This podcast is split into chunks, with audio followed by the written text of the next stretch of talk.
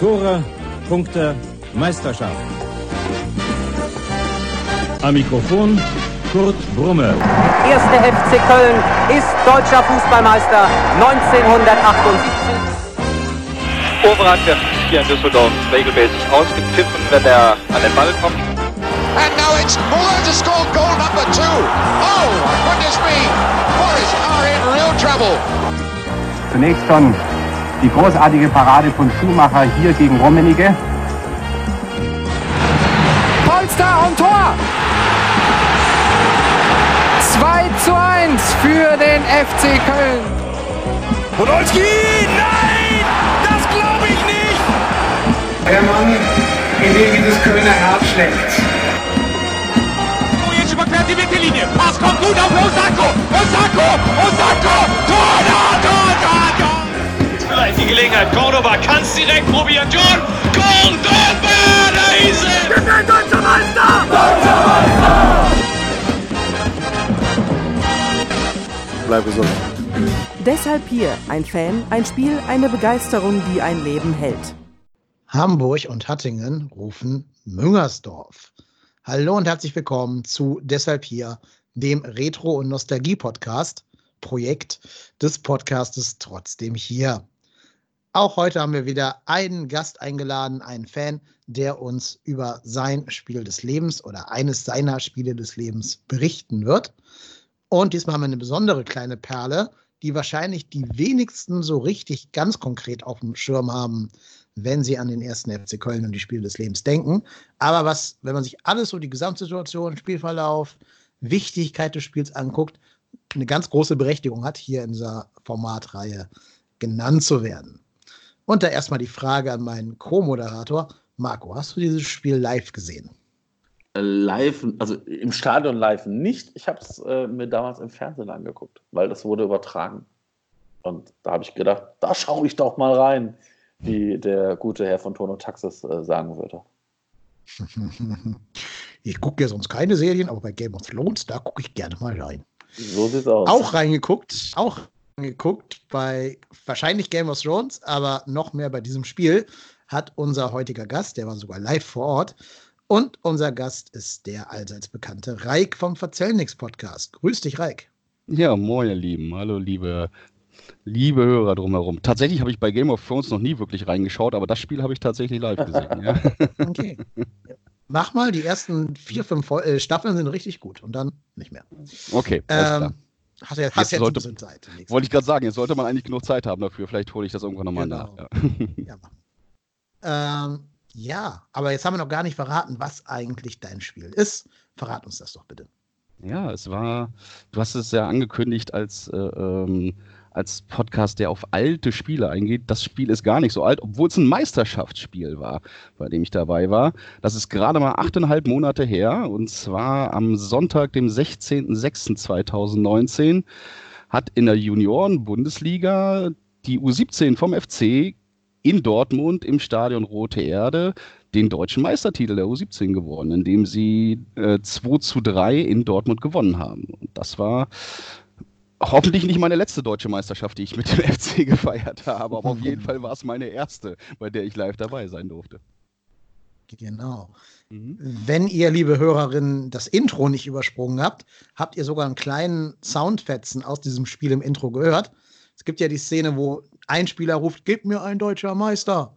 Und dann ruft der ganze Chor zurück, deutscher Meister. Das ist tatsächlich eine Originaltonspur aus diesem Spiel. Und insofern ähm, ist das Spiel immer schon präsent gewesen hier in diesem Podcast. Hast du Und das jetzt aus wissen die Hörer auch, warum ich diesen Schnipsel genommen habe. Okay, hast du das aus dem Video vom äh, von FC TV rausgeschnitten oder äh, hat dir das jemand Nein, weil das wäre doch? Copyright-Verletzung. Das habe ich natürlich nicht getan. Du hast das vor, live vor Ort aufgezeichnet und mir die Rechte daran überschrieben. Ich erinnere mich wieder daran, ja, danke. Ja, ja, ja, ja. Das Soundfile hatte Ganz ich dir genau. geschickt. Genau.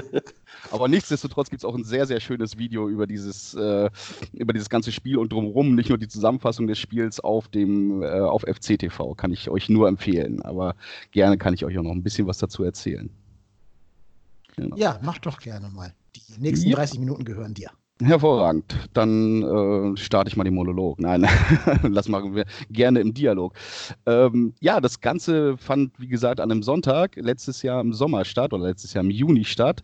Und zwar hat sich das hervorragend getroffen, weil an dem Sonntag äh, wir äh, aus Hamburg auf dem Weg nach Köln waren, um dort zum 93 Live zu fahren.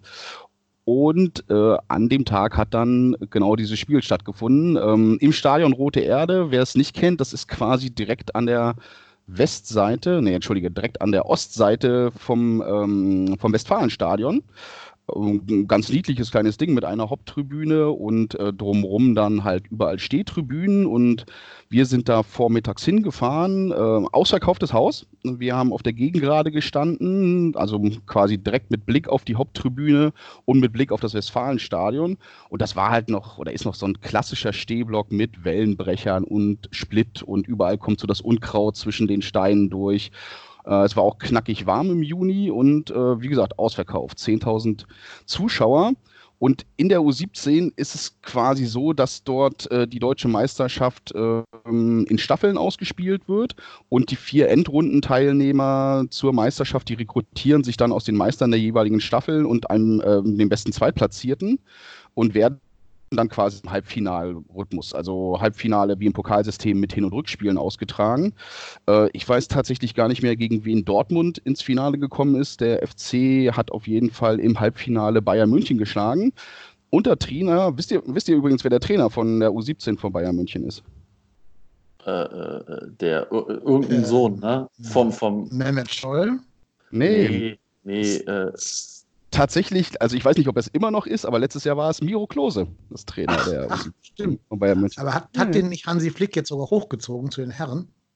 Das weiß ich tatsächlich gar nicht. Ich weiß, der war mal irgendwie als Praktikant oder was da unterwegs, ne? Und hat auch mal irgendwie äh, assistiert. Naja. Ja, ich meine, der wäre hochgezogen worden, so als Mannschaftsmaskottchen mehr oder weniger. Das kann, das kann durchaus. Ist aber egal. Wir sind ja keine FC Bayern Podcast. Nö, deswegen. Wir müssen uns nicht so näher. Außerdem äh, haben wir die im Halbfinale ja schon abgefertigt. Ähm, und das Finale ist dann halt als Einzelspiel ausgetragen. Und der BVB ist vorher durch die gesamte Saison ohne Niederlage durchgegangen. Also quasi dieser, der Gewinn von Köln gegen, äh, vom FC gegen Dortmund war die erste Saisonniederlage von Dortmund. Und das natürlich im Finale, das ist ähm, schon eine besondere Nummer. Äh, beim BVB ist vielleicht wahrscheinlich ein Name den meisten Hörern bekannt, das ist der Yusufa Mukoko. Der war zu dem Zeitpunkt mal klassisch 14 Jahre alt und hat schon in der U17 gespielt und hat wohl irgendwie, äh, ich habe mir das mal rausgesucht in der Statistik, in der gesamten Saison 46 Tore geschossen und dann in der Finalrunde nochmal vier Tore. Also der ist aus der gesamten Runde mit 50 Toren rausgegangen. Ja, ich glaube, der spielt mittlerweile auch schon U19 ne? oder U21 ja, oder was. Also, ja, das ist schon, ähm, das ist schon äh, bekanntes Gesicht dort gewesen. Aber auch in unserem Kader war durchaus das eine oder andere bekannte Gesicht. Unter anderem hat Jan Thielmann dort mitgespielt, der ja mittlerweile im Profikader dabei ist. Und ähm, ja, das klingt jetzt natürlich ein bisschen neunmal klug, wenn ich sage, der ist mir in dem Spiel schon aufgefallen, ja, aber tatsächlich fand ich ihn relativ, ähm, ja, relativ auffällig tatsächlich in dem Spiel. Ähm, wer mir tatsächlich nicht so aufgefallen ist, wer aber dann jetzt im Nachgang ja ein bisschen bekannter wurde durch seinen Wechsel nach Leverkusen, ist der Florian Wirz, der ja auch ehemals dort im Kader stand.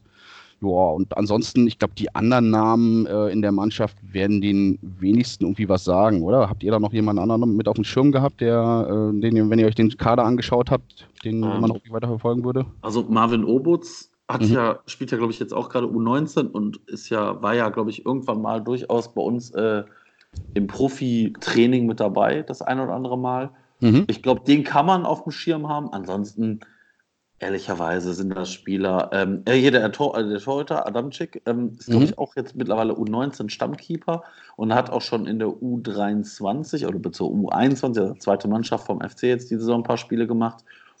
Also die beiden könnte man vielleicht noch dem Schirm haben, ansonsten wird es dann bei mir auch eher dunkel, was die Namen angeht. Ich hatte tatsächlich Papalia auf dem Schirm, aber nur für diesen Podcast hier, weil er ist derjenige, der im Intro eben ruft, gibt mir ein deutscher Meister, war der Kapitän dieser Mannschaft. Okay. Genau, mit dem, mit dem gab es dann auch, oder gibt es ja auch in diesem, äh, in diesem Video auf FCTV gibt es ja auch nochmal ein Interview mit ihm da drin. Und unter anderem auch noch ein Interview mit dem Doppelpack-Torschützen, mit Jakob Jansen. Äh, ich weiß nicht, wie der sich mittlerweile in der Karriere weitergemacht hat, aber der vielleicht vom Ablauf hat die direkt in der ersten Halbzeit die ersten zwei Tore erzielt. Einmal in der 14. und dann in der 21. Minute, äh, wo wir 2-0 in Führung gegangen sind. Ähm, beides Tore, wo der Dortmunder Torwart, der Leon Klusmann, äh, sagen wir mal gelinde gesagt, nicht so ganz glücklich aussah.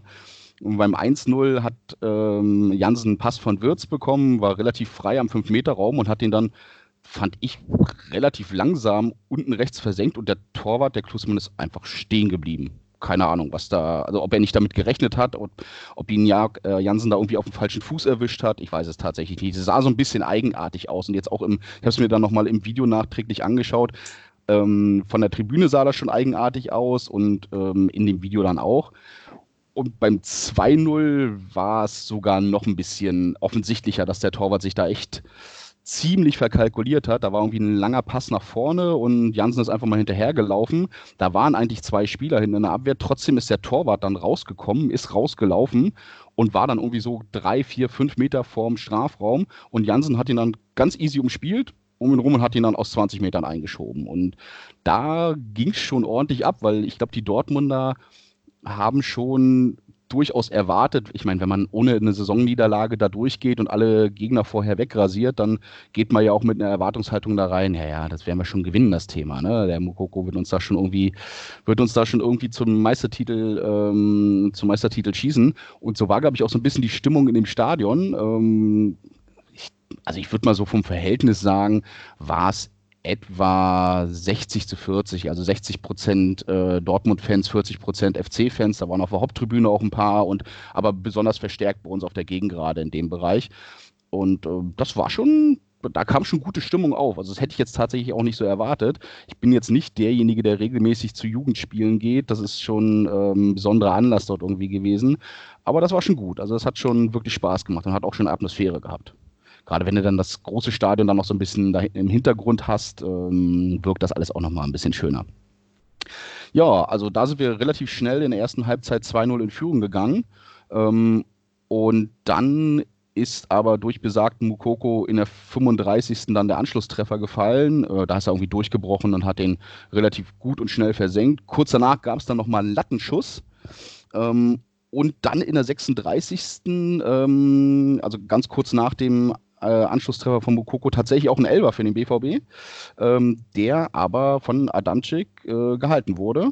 Ähm, nichtsdestotrotz hat es dann in der 43. geklingelt, da stand es dann 2 zu 2, äh, ist dann äh, äh, ausgeglichen in die Halbzeitpause gegangen. Und da dachten wir eigentlich auch alle schon so ein bisschen, uff, okay, das war jetzt der Anfangsschwung. Jetzt ziehen die Dortmunder das aber durch und äh, ähm, werden wahrscheinlich jetzt in der zweiten Halbzeit nochmal massiv den Druck erhöhen was sie dann auch tatsächlich versucht haben. Aber genau, direkt. Bevor wir auf die zweite ja. Halbzeit gucken, ja, will ich nicht unterbrechen, sorry, nee, nee. aber äh, wir, den Elfmeter wollen wir uns noch mal ein bisschen genauer angucken, finde ich. War das eurer Meinung nach ein Elfmeter? Kann man den geben? Also, ich habe es mir gerade, also ich habe ich hab mir das Spiel damals im Fernsehen angeguckt Mhm. Und damals habe ich schon während der, der Live-Aufnahme, jetzt muss man fairerweise dazu sagen, die Kamera ist natürlich ein bisschen anders, äh, steht ein bisschen anders als beim Profispiel. Ja, du hast nicht so halt, viele Perspektiven. Genau, man sieht halt nicht so viele Perspektiven. Und ich sag mal, die Distanz ist da schon ein bisschen größer.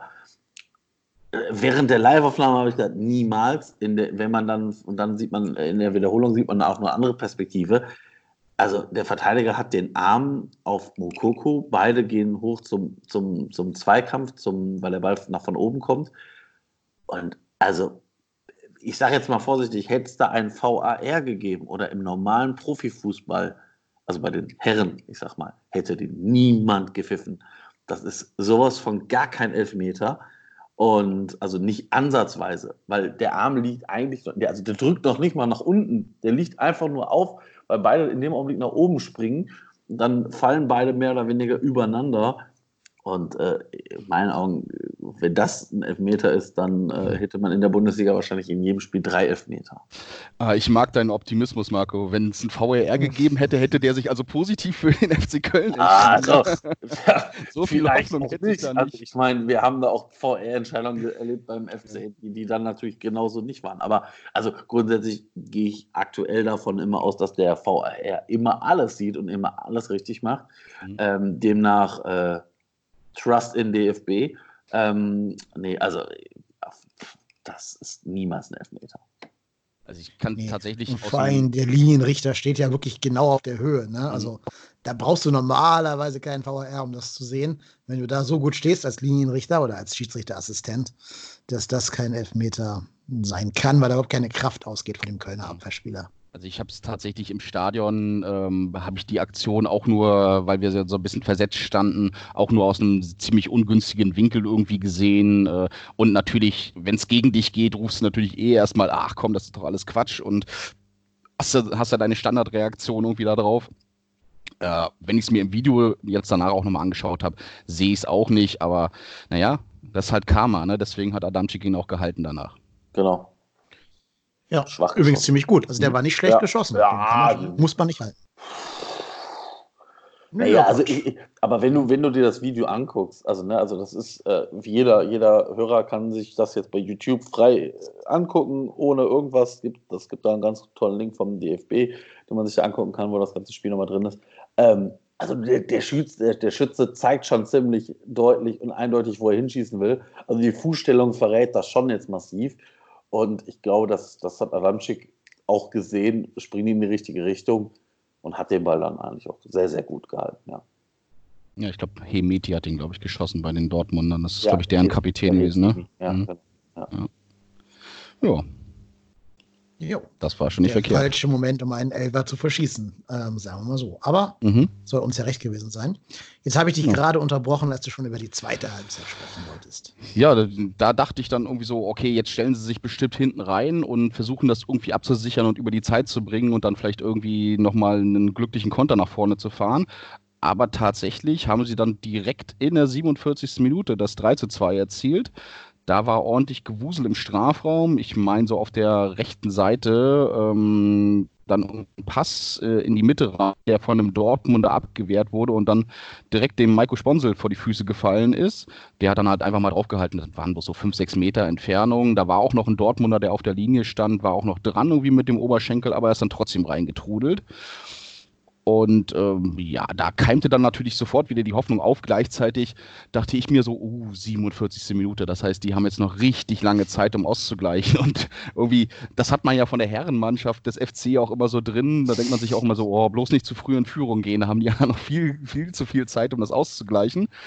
Und danach ging es auch ordentlich los. Also die Dortmunder haben massiv gedrückt und sind angerannt, äh, inklusive noch äh, einem Pfostentreffer nach einem Kopfball ähm, wo dann danach auch der Torwart nochmal richtig gut pariert hat.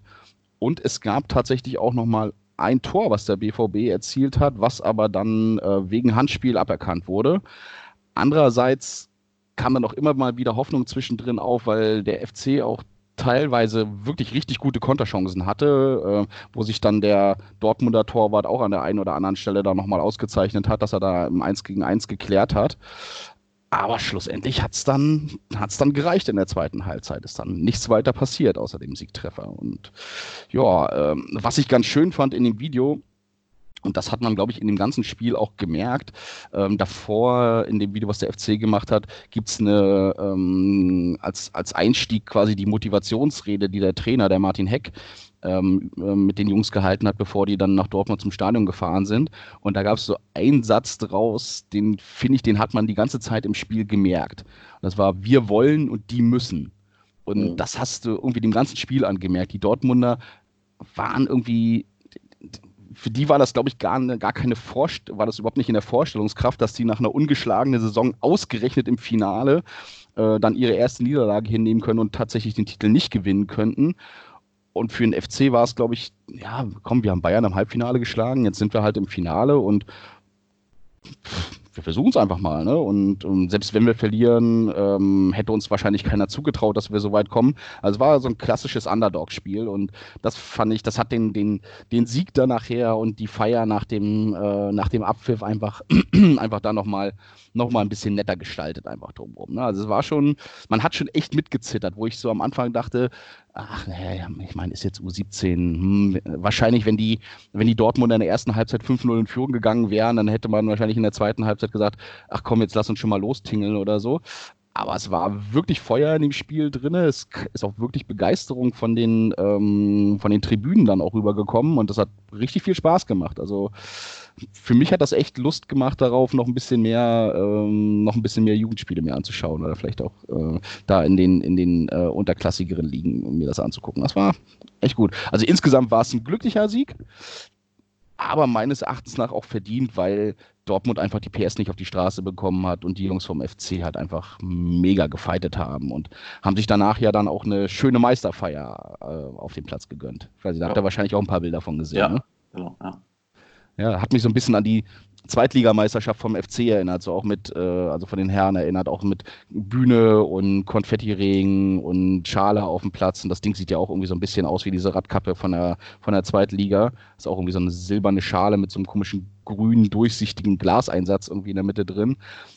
Aber schön war halt echt, wie sich die Jungs dann auch gerade vor der Gegend gerade gefreut haben. Und äh, was du ja schon beschrieben hattest, dieser Soundschnipsel daraus, äh, die haben sich schon ordentlich abgefeiert und du hast die Begeisterung in den Gesichtern einfach gesehen. Das war schon echt toll. Ja, das mhm. wird ja für mancher von denen der letzte Titel seiner Karriere gewesen sein. Wahrscheinlich. Für andere ja. vielleicht der erste von ganz vielen. Ne? Also, mhm. das ist ja so jetzt das Alter, wo sich die Spreu vom Weizen quasi trennt. Ähm, habt ihr da irgendwen noch gesehen, den wir vorher nicht auf dem Schirm hatten? aber den man jetzt sagen kann, der ist dann vielleicht doch so der, der Breakout-Spieler der U17. Also wir haben ja jetzt ein paar Namen schon genannt, aber vielleicht mhm. sagst du jetzt ja auch, der Linksverteidiger von Dortmund oder so, den sollten wir unbedingt mal im Auge behalten.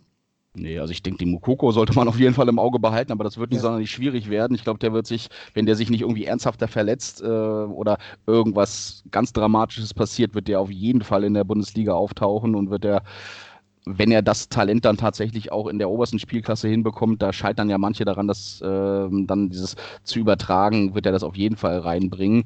Und ja, das, nee, ansonsten, wie gesagt, Thielmann, klar, weil er jetzt im Profikader mit drin ist und Würz jetzt natürlich durch die Aktion, äh, dass er nach, äh, leider nach Leverkusen gegangen ist, hat man auf dem Schirm. Aber ansonsten ist mir von den anderen jetzt keiner weiter aufgefallen. Habt ihr noch, noch irgendwen auf dem Schirm oder was von Dortmund, ja. dass da jemand mit, mit hochgekommen ist? Habe ich mir tatsächlich aber auch nicht so genau angeguckt. Nee. Das wurde dann also, schon alles ziemlich, ziemlich überlagert von, ja. von, äh, von Mukoko dort. Ja, also Mukoko muss man ja auch mal fair und ehrlich sagen, der hat äh, diese Saison mit, ähm, wie alt ist er, mit 15? Der ist jetzt 15 ja, genau, damals war er 14, ja. Mhm. Ähm, spielt jetzt U19, hat in 20 Spielen 34 Tore gemacht. das ist schon, äh, das ist schon nicht ohne. Das ist schon nicht ohne. Ich meine, mhm. vor allen Dingen das ist schon wahr. Also wenn, wenn du dann siehst, irgendwie, weiß ich nicht, die gewinnen 9-2 gegen Wuppertal, der macht sechs Tore, mhm. aber halt in jedem Spiel 3, 1, 3, 2, 3. Dann mhm. mal drei Spiele nicht 2, 2, 2, 2, 2, 2, 3, 2, 1, 1, 2, 2. Also das ist schon, das ist schon richtig gut. Wie gesagt, aber ich. Bei Jungs, die vier Jahre älter sind als er, ne? Ja, ja, wobei mhm. ich immer glaube, das ist halt, also ich sage jetzt mal vorsichtig, der Schritt zwischen U19 und Profibereich, der ist schon großer. Also mhm. ähm, ich, ich, glaube, ich glaube schon, dass Mukuku alle Anlagen dafür hat, weil die, die scheint er dafür zu haben. Ähm, aber ich kenne jetzt einfach, also ich, ich, sehe einfach aus der Vergangenheit ganz, ganz viele Spiele, die auch so mega in diesem Alter gehypt worden sind. Ich kann mich noch an hier an Donis Afdijay von Schalke erinnern, Mhm. Äh, der auch die U19, ich glaube, bis, ähm, also Mukoko hat jetzt irgendwann vor kurzem seinen Rekord eingestellt. Der hatte auch irgendwie in einer Saison, ich meine, 32 Tore.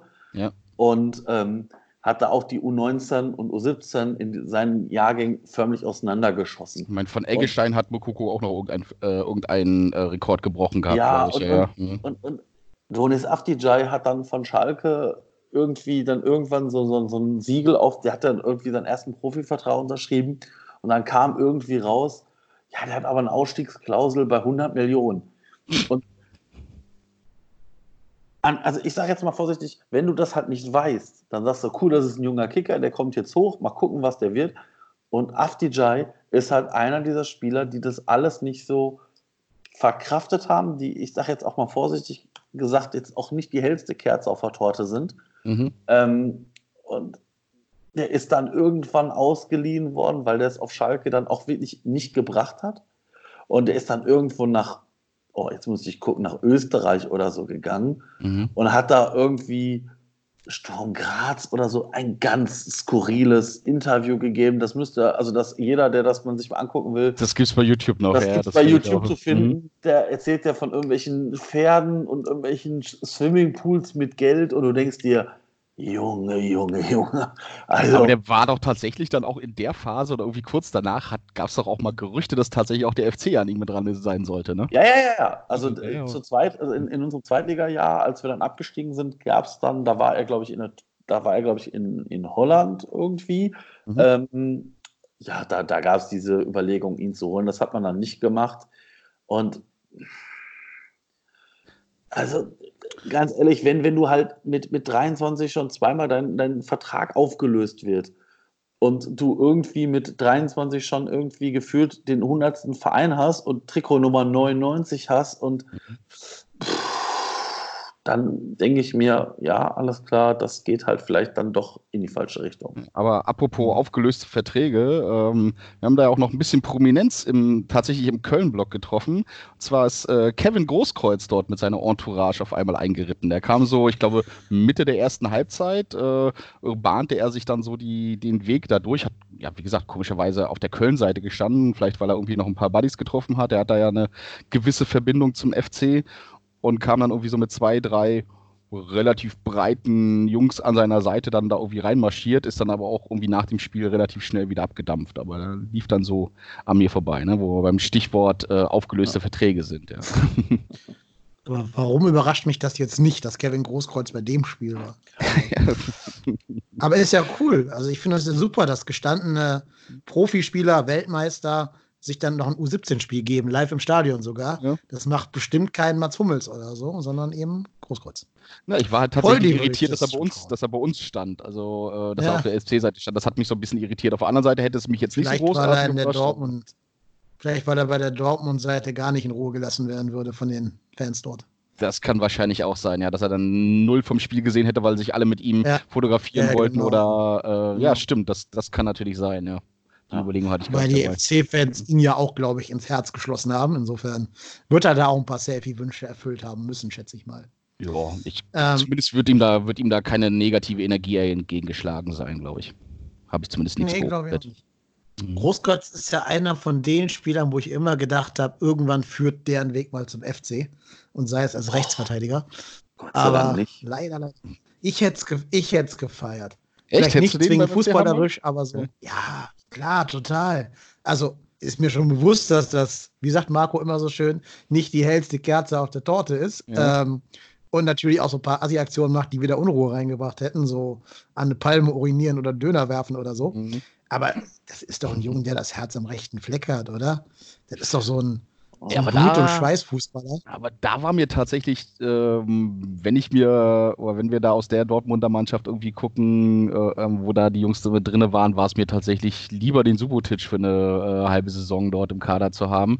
Aber ich hätte mir sogar tatsächlich Großkreuz noch vorstellen können, wenn jetzt Poldi zurückgekommen wäre, dann hätte er ihn wahrscheinlich mit dazu organisiert oder so, wenn er noch halbwegs auf, noch halbwegs auf, auf Leistungslevel gewesen wäre, um da irgendwie mitzuspielen. Da hat er gesagt so, hier komm Junge, komm vorbei, für dich ist hier auch noch ein Platz frei. Ich, ich nehme dich auch morgens mal mit zum Training, ne?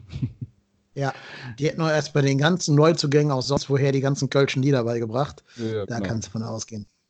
Hätte schon Ja, gepasst. ich hätte es gefeiert, nicht, nicht zwingend sportlich, aber halt mehr so mannschaftsdynamisch. So. Äh, ich hätte mir auch ein Großkreuz-Trikot wahrscheinlich beflocken lassen. Also muss ich, muss ich zugeben. Oh, oh, oh. Habe ich mir tatsächlich nie so wirklich Gedanken drüber gemacht, weil ich nie das so auf dem Schirm hätte, dass er tatsächlich zu uns hätte kommen können. Eigentlich ja, Ja. ne? hätte, hätte sich schon angeboten. Also bevor er da irgendwie in Stuttgart oder äh, wo Ja, ist, oder spielt er jetzt eigentlich noch in Uerdingen? Istanbul, ne? Ich, Mhm. Ja, der ist noch in Oerding. Ja, Ja, im Kader. Ja. Okay. Spielt auch sogar wieder inzwischen, glaube ich, bei dem neuen Trainer. Aber weiß ich nicht mehr genau. Ja, das ist ja der neue Ja, Trainer, ja. der alte Trainer. Ist ja auch so ein bisschen so FC zweite Mannschaft inzwischen, ne? Ja, mit Ding, wenn man da mal so guckt, wer da Maro, von ne? uns alle spielt. Mhm. Und Maro, Matuschik spielt auch da. Adam Matuschik. Ach, okay. Das hatte ich gar nicht. Ja, ja, also da sind einige inzwischen gestrandet sozusagen. Äh, Ja. Apropos U19-Spieler, die ihren, ihren Weg dann in die Bundesliga nur so bedingt finden, da müssen wir gar nicht nach Schalke gucken. Ich musste halt die ganze Zeit, wo ihr über Spieler geredet habt, die den Sprung nicht geschafft haben, an unsere eigene Haustür denken und ein bisschen an Reinhold Jabo denken. Ich weiß gar nicht warum, warum der gerade eingefallen Mhm. ist. Der war ja, glaube ich, auch Fritz Walter, Medaillengewinner in Schach mich tot, Gold, Silber, keine Ahnung. Mhm. Und hat ja auch Ja. nie so richtig eine Bundesliga-Karriere hingelegt, ne? Ja, so wie Ötschan, ne? Der hat doch auch, glaube ich, Fritz-Walter-Medaille gewonnen. Ja. Ne? Gold Aber ja. könnte halt. Ja. Özcan könnte noch. Nur Jabo ist vielleicht schon ein bisschen zu lange nicht mehr auf dem ganz hohen Niveau gewesen. Ja, aber spielt doch. Ist, ist das Reinhard Jabo? Das ist doch der, der jetzt bei Bielefeld mitspielt, oder? Bielefeld. Ja, ja. Genau. Oder hat er ja vielleicht noch Ja, eine aber ist Chance, ja da ne? nicht mal Stammspieler. Ne? Klar, also kann natürlich sein. Aber ist ja nicht mal jetzt in der, in der Aufstiegself Stammspieler. Insofern. Mal gucken. Na, Stammspieler ist er nicht, aber ein paar Einsätze hat er, glaube ich, schon gekriegt. Ne? Also so ein paar Ja, ja, Spiele. klar. ich habe auch so ein bisschen, so ein bisschen äh, wegen, ähm, wegen dem FC St. Pauli auch die zweite Liga ja mitverfolgt und da war er schon durchaus, also nee, Stammspieler ist er tatsächlich nicht, aber war schon trotzdem noch ein paar Mal eingesetzt, ja. Mhm. Also ich würde mich freuen, wenn er eine Bundesliga-Karriere macht, jetzt auf dem zweiten Bildungsweg sozusagen. Alleine schon, weil er damals ein Tor gegen den HSV geschossen hat bei der Relegation Karlsruhe gegen, gegen den HSV. Auch wenn es nachher nicht gereicht hat, aber an ihm lag es ja nicht. Nee. Äh, also mich würde, würde, würde das freuen. Ich fand ihn immer sehr sympathisch. Äh, ja, Mensch, Reik, das war jetzt ein schöner Ausflug ähm, in die unbekannteren Gefilde innerhalb des FCs als Verein. Ja, vor allen Dingen Sollen wir noch die, die Anekdote ne? erzählen? Ja, genau. Also das, ist der letzte Titel dieses Vereins wahrscheinlich. Den wir Lange, lange Zeit, ja. auf Lange, lange, lange lange Zeit. Zeit. Sollen wir noch die Story erzählen, wie dieses Spiel den Ablauf einer berühmten Live-Podcast-Sendung durcheinander gebracht hat? Ja, hau raus. Ich, wollte dir die Ehre lassen. Du bist ja der So, Gast. ja. Naja, wir waren ja, äh, oder wie gesagt, waren wir ja äh, auf dem Weg dann zu 93 Live, was an dem Abend in Köln stattgefunden hat, wo du ja auch mit zu Gast warst. Und das sollte, war natürlich ein schöner, ein schöner Zufall oder ein schöner Punkt, den die Jungs dann eigentlich auch in die Show einbauen wollten. Ähm, wozu sie aber leider nicht so richtig gekommen sind, weil eine äh, allseits bekannte äh, äh, FC-Vertreterin, die auch hier aus Hamburg kommt, äh, direkt in der ersten Minute oder quasi direkt nach dem Intro aufgesprungen ist und ganz laut durch den ganzen Saal Deutscher Meister FC gebrüllt hat und natürlich der gesamte Saal mitgemacht hat. Das war schon, das war schon sehr spannend, weil dann damit war dann das, das gesamte Sendungskonzept mal auf links gekippt und äh, ja, das hat man den Jungs auf der Bühne auch so ein bisschen angesehen. Ich glaube, Axel hat auch noch direkt gesagt, ja, danke, danke schön, dass du das so weggenommen hast. Ja, war trotzdem ein sehr unterhaltsamer Abend. Ja, genau. Aber so kriegt er, kriegt das alles jetzt seine, seinen Bogen sozusagen. Genau, hat seinen Ja, drin. sehr, sehr spannend. Schöne Erinnerungen. Sehr gefreut, dass wir noch über das Spiel geredet haben, was wahrscheinlich nicht so viele auf ihrem Wunschzettel für das Spiel des Lebens gehabt haben. Also schöne Auswahl, die du getroffen hast. Mhm. Äh, vielen Dank, dass du unser Gast gewesen bist, Reik. Wie immer gerne gesehen bei uns im Hause. Danke an dich. Ja, vielen Dank für die Einladung. Ich freue mich. Immer gerne. Und Marco, du bist der Ruhrpott-Tennis. Ich bin Kai Lennep. Und wegen Spielen wie Dortmund U17 gegen den ersten FC Köln U17 2 zu 3 sind wir deshalb hier. Das war eine weitere Folge Deshalb hier, dem Mini-Format des Trotzdem hier Podcasts. Wir nehmen diese Minifolgen auf, um Leute zu unterstützen, die das im Moment brauchen. Nicht nur durch Audio-Content, sondern auch durch Spenden. Daher gehen alle Spenden, die wir im März und April erhalten, ohne Abzüge an die Tafeln Köln. Wie ihr spenden könnt, erfahrt ihr unter spenden.trotzdemhier.de.